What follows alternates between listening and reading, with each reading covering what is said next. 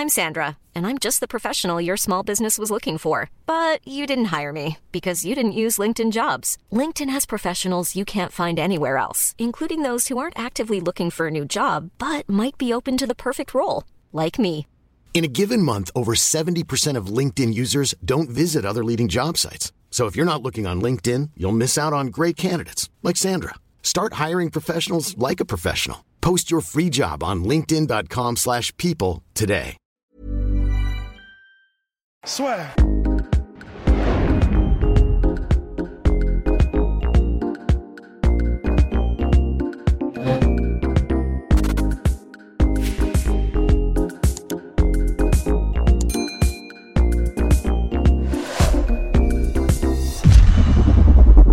Bonjour à toutes et à tous, bienvenue dans le podcast La soirée. Oui, je suis seul pour ce recap. Bref, recap bien évidemment avant de rentrer dans le détail technico-tactique de cette UFC 253. Avant de passer à ce bref recap, n'hésitez pas bien évidemment à vous abonner à la chaîne YouTube du podcast La Sueur parce que ça nous aide énormément, mais aussi à La Sueur sur les plateformes habituelles iTunes, Apple Podcast, Google Podcast, Spotify bien évidemment. J'en passe, tous les liens sont dans la description. Ça fait plaisir à, ça fait plaisir à Polydomso et ça me fait plaisir bien évidemment. Bon bien évidemment il y a les reflets bleus de l'écran. Pour revenir sur cette performance, on va commencer d'Adesanya. On en avait peur avec Rust quand on avait fait les doubles previews. On craignait cette humiliation entre guillemets d'Israël Adesanya face à Paulo Costa. Et ben malheureusement pour le Brésilien, c'est ce qui s'est passé avec un Israël Adesanya pff, majestueux tout simplement.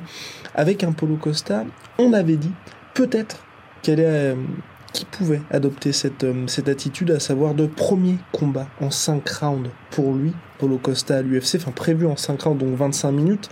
On parle quand même de quelqu'un qui a le plus gros rythme all-time dans l'histoire de l'UFC en termes de frappe donnée. Donc effectivement, ça, ça demande énormément d'énergie. Et là, l'attitude de Polo Costa, elle était simple maintenir cette pression et tenter de briller finalement par explosion athlétique face à Israël Adesanya. Il a essayé quelques fois, mais à la différence des, fois précédentes, lors de ses combats, et bien évidemment, Paulo Costa, il avait un rythme bien moindre au niveau des frappes tentées, des frappes lancées. Et Adesanya, ce qu'il a fait, c'est que lui en a profité tout simplement pour détruire la jambe avant de Paulo Costa, sa jambe gauche de Polo Costa qui on, voyait on voyait les impacts si vous voulez. C'était pas des impacts de balle c'était les impacts de kick d'Israël Adesanya qui ont complètement martyrisé Polo Costa. Donc à la fin du premier round si vous voulez il n'avait plus le challenger n'avait tout simplement plus de jambe gauche donc c'est assez compliqué bien évidemment pour maintenir cette pression et surtout même s'il maintenait cette poker face bien évidemment de tu ne me touches pas tu me fais pas mal bah, le problème, c'est qu'ensuite, Adesanya pouvait, à loisir, varier les zones de frappe, le corps et la tête, parce que Costa, c'était plus qu'une question de temps, si vous voulez, avant que la jambe ne lâche. Et ça, Adesanya le savait. Et d'ailleurs, quand on regarde les stats, qui sont monstrueuses, monstrueuses, on finit avec un Israël Adesanya qui a un knockdown, donc bien évidemment, sur ce crochet en contre, là aussi, qui, qui, qui fait penser au contre placé contre Robert Whittaker, où là encore, maîtrise parfaite des distances d'Israël Adesanya, où Polo Costa déclenche, alors que Costa était vraiment, c'était si vous voulez, le, le l'Astura, l'attaque de la dernière chance, et Adesanya qui maîtrise parfaitement, retrait de bus somptueux, avec un Polo Costa qui donne tout pour réussir à le toucher, mais Adesanya n'est pas là, et Adesanya qui vient le contrer, je crois, du gauche, et là, bim, en plein dans la tempe, knockdown pour Polo Costa, et Israël Adesanya se jette sur lui pour finir en ground and pound, les coudes et game over. Enfin, les coudes, je crois qu'il y a les coudes. Et l'arbitre qui arrête très justement le combat. Première défaite en carrière pour Polo Costa qui passe à 13-1. Israël Adesanya à 20-0. 100 victoires au total quand on cumule toutes ces disciplines sportives, donc à savoir toutes ces disciplines sportives, euh, boxe anglaise, kickboxing et puis MMA. Il est à 100 victoires en carrière, Israël Adesanya. Et là, franchement, chapeau. Donc au niveau des stats, donc un knockdown pour Israël Adesanya, 55 frappes sur 84 tentées. La précision est absolument monstrueuse, mais surtout, surtout, surtout, c'est bien évidemment les leg kicks. C'est là qu'il a capitalisé avec 27 leg kicks tentés, 26 qui ont fait mouche sur quasiment tous, quasiment tous sur la jambe avant de Polo Costa, qui était tout simplement ruiné. De son côté, Polo Costa est à seulement 12 coups. On peut éventuellement regretter qu'il n'ait pas été aussi, euh, qu'il n'ait pas autant travaillé en boxe anglaise qu'à l'accoutumée. Également, son fameux middle kick du droit pour bien cadrer l'adversaire, le coincer contre la cage. Là, il n'a pas eu l'occasion parce que c'est vrai qu'Adesanya était extrêmement précautionneux en mode sniper le long du combat, a tourné autour de son adversaire pour justement, un, se déjouer de la pression mise par Polo Costa et puis surtout scorer en leg kick pour empêcher ensuite Costa de, bah, de pouvoir tenter quelconque offensive. Après le combat, Israël Adesanya a dit qu'il a déjà dessiné son prochain adversaire en accord avec Eugene Berman, son mentor, head coach. Ce sera, selon toute vraisemblance, Jared Cannonier. Si Jared Cannonier s'impose contre Robert Whittaker, les deux hommes, Cannonier et Whittaker, seront co-main event de l'UFC 254. Donc je crois que c'est le 24 octobre prochain sur la Fight Island avec Habib contre Justin Gaethje en main event. Il a quand même dit à Israël Adesanya pour, je pense, se laisser toutes les portes ouvertes tu, si tu détruis, sous réserve de détruire bien évidemment Robert Whittaker, on fait ce combat-là, je veux ce combat. Enfin, clairement, là, il est dans une. Il a envie de détruire la division. Là, je, vais regarder le ranking, c'est, monstrueux. C'est monstrueux ce que fait Adesanya. Enfin, je suis vraiment très impressionné. On reviendra bien sur le détail technique, comment il a fait déjouer complètement Polo Costa avec Polydomso et Rust, soit ce dimanche, soit lundi. Mais là, Adesanya, il est arrivé à l'UFC, rendez-vous compte, février 2018. Et là, il a battu le numéro 1 Robert Whittaker par TKO, le numéro numéro 2, Polo Costa par Tikeo. numéro 3, donc est pour lui, c'est le prochain. Hermanson, quatrième, ne l'a pas rencontré. Et il a battu Yoel Romero, numéro 5, qui est l'homme le plus effrayant de cette catégorie pour beaucoup. Il n'a pas affronté Darenti, il a battu par Tikeo, le numéro 7, Derek Brunson. Il a battu par décision unanime, mais on, allait très clairement vers une victoire par Tikeo d'Adesanya contre Kelvin Gastelum c'est monstrueux, monstrueux ce que nous fait Israël Adesanya, 20-0 en carrière. Maintenant, place au Common Event. Que dire que dire de Yann Blakovic que nous avons interviewé. Vous pouvez d'ailleurs voir l'interview sur YouTube. Je crois que elle, est en, suggestion de contenu euh, en début de podcast et puis elle le sera à la fin une fois que ce sera terminé sur cet épisode-là. Là, pour le coup, il a surpris parce qu'on ne le voyait pas gagner avec Polydomso avec Rust. Et chapeau, chapeau Yann Blakovic qui a été extrêmement précautionneux. On avait dit, enfin, on avait dit, dans ce qu'il avait dit dans l'interview, vous avez pu voir, il s'est servi des erreurs du passé contre Thiago Santos pour être beaucoup plus précautionneux, en maîtrise face à Dominique Reyes. C'était, pour ma part, moi c'est ce qui m'a vraiment impressionné, c'est qu'il s'est clairement pas livré. Il était prêt à ce combat en 5 rounds. On voit bien là que le combat contre Jack Souza lui a servi la défaite terrible contre Thiago Santos c'était un petit peu trop livré lui a servi parce que là il était prêt au contre de Dominique Reyes. Et puis après, vraiment avoir déglingué les côtes de Dominique Reyes en middle, qui est passé deux ou trois fois extrêmement puissamment, à chaque fois au même endroit. D'ailleurs, peut-être que là, c'est tombé quand vous regarderez ce podcast, peut-être qu'il a cassé des côtes à Dominique Reyes. Donc c'était le premier round qui était maîtrisé. C'était pas, il n'avait pas non plus une mainmise monstrueuse dessus.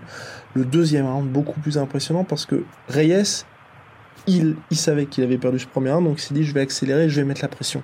Directement il arrive, il touche, certes, mais vous avez une collision entre deux hommes, et sauf que là, sauf que là, et eh bah ben, en anglaise, il n'a pas rigolé du tout Blakovic, parce que bah, il, a très probablement cassé le nez de Dominique Reyes.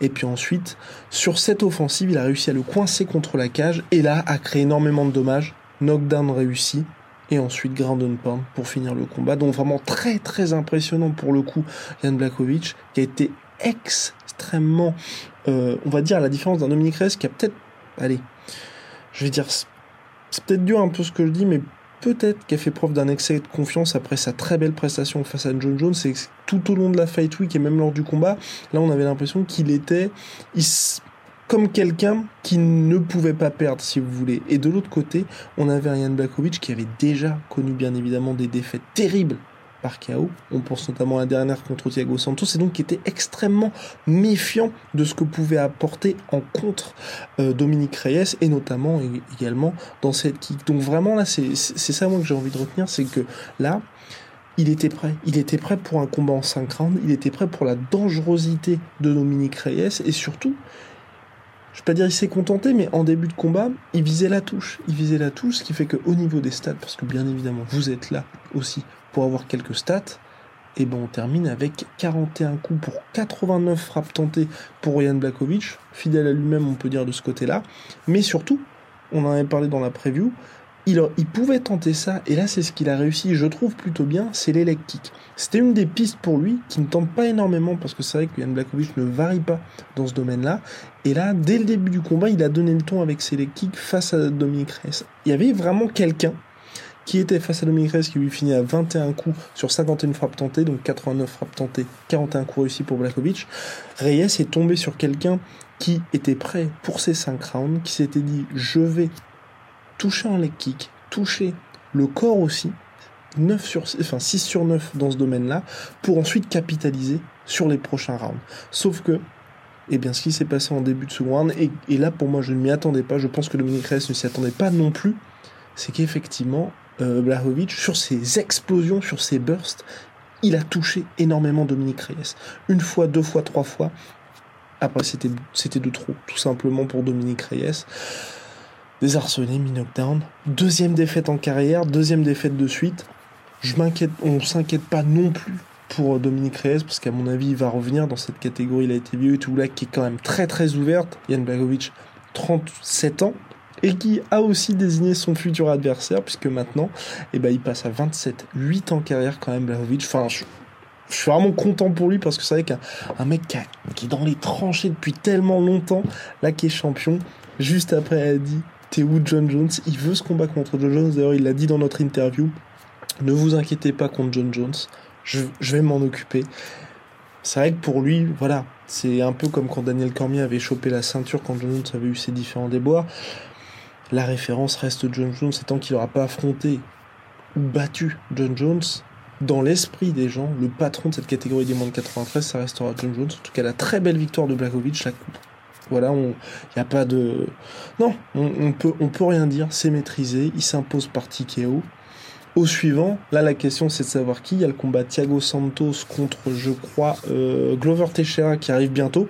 Thiago Santos qui est, donc en reprenant le classement, je crois qu'il est deuxième de cette catégorie. Donc c'est vrai que si Thiago Santos venait à s'imposer, effectivement ça pourrait, ouais, Thiago Santos numéro 2, qui sort d'une défaite par décision partagée contre John Jones, mais en s'étant ruiné les deux jambes. Donc s'il venait à s'imposer, un Thiago Santos Blahovic, revanche, parce que Thiago Santos s'était imposé par TKO lors du premier combat, c'était en février 2019 je crois, ce serait super intéressant. Donc voilà, c'était le recap extrêmement rapide, main et co-main event de cette UFC 253. On reviendra bien évidemment dans le détail dessus. Désolé pour le, pour le comment pour le setup qui est pour le coup un petit peu merdique. Mais bon, on fait, avec ce qu'on a. Il n'y a pas Rust, il n'y a pas Rust et toute sa maîtrise. Et puis on reviendra bien évidemment aussi sur la, sur la très belle performance j'ai trouvé de Hakim Dawoudou contre Zubra Turgov, le coéquipier de Rabim Normagomedov. Bref, ne vous inquiétez pas pour les recaps, les analyses tactiques. Elles reviennent très très vite. À très bientôt. N'hésitez pas à balancer le pouce bleu, à vous abonner, ça nous aide énormément. Soit.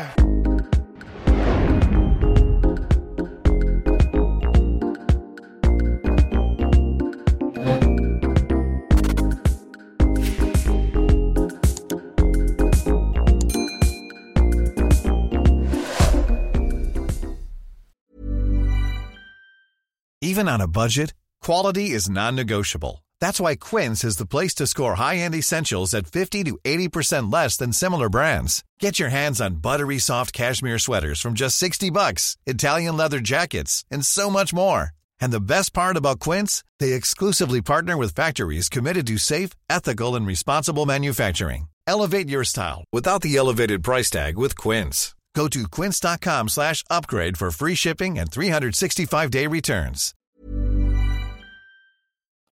Et voilà, c'est la fin de votre épisode du podcast La Sœur. Si ça vous a plu, n'hésitez pas à nous mettre les 5 étoiles sur Apple Podcast ou sur Spotify. Vous pouvez aussi nous laisser un petit commentaire, ça nous aidera beaucoup. Et si vous voulez aller plus loin avec nous, vous tapez La Sueur sur toutes les plateformes ou sur les réseaux sociaux, vous nous trouverez. Et là, vous nous écoutez très certainement en audio on est aussi en vidéo sur YouTube, mais également sur Snapchat. Là encore, vous tapez la sueur et on sera là. Merci de votre fidélité et à très vite pour de nouvelles aventures.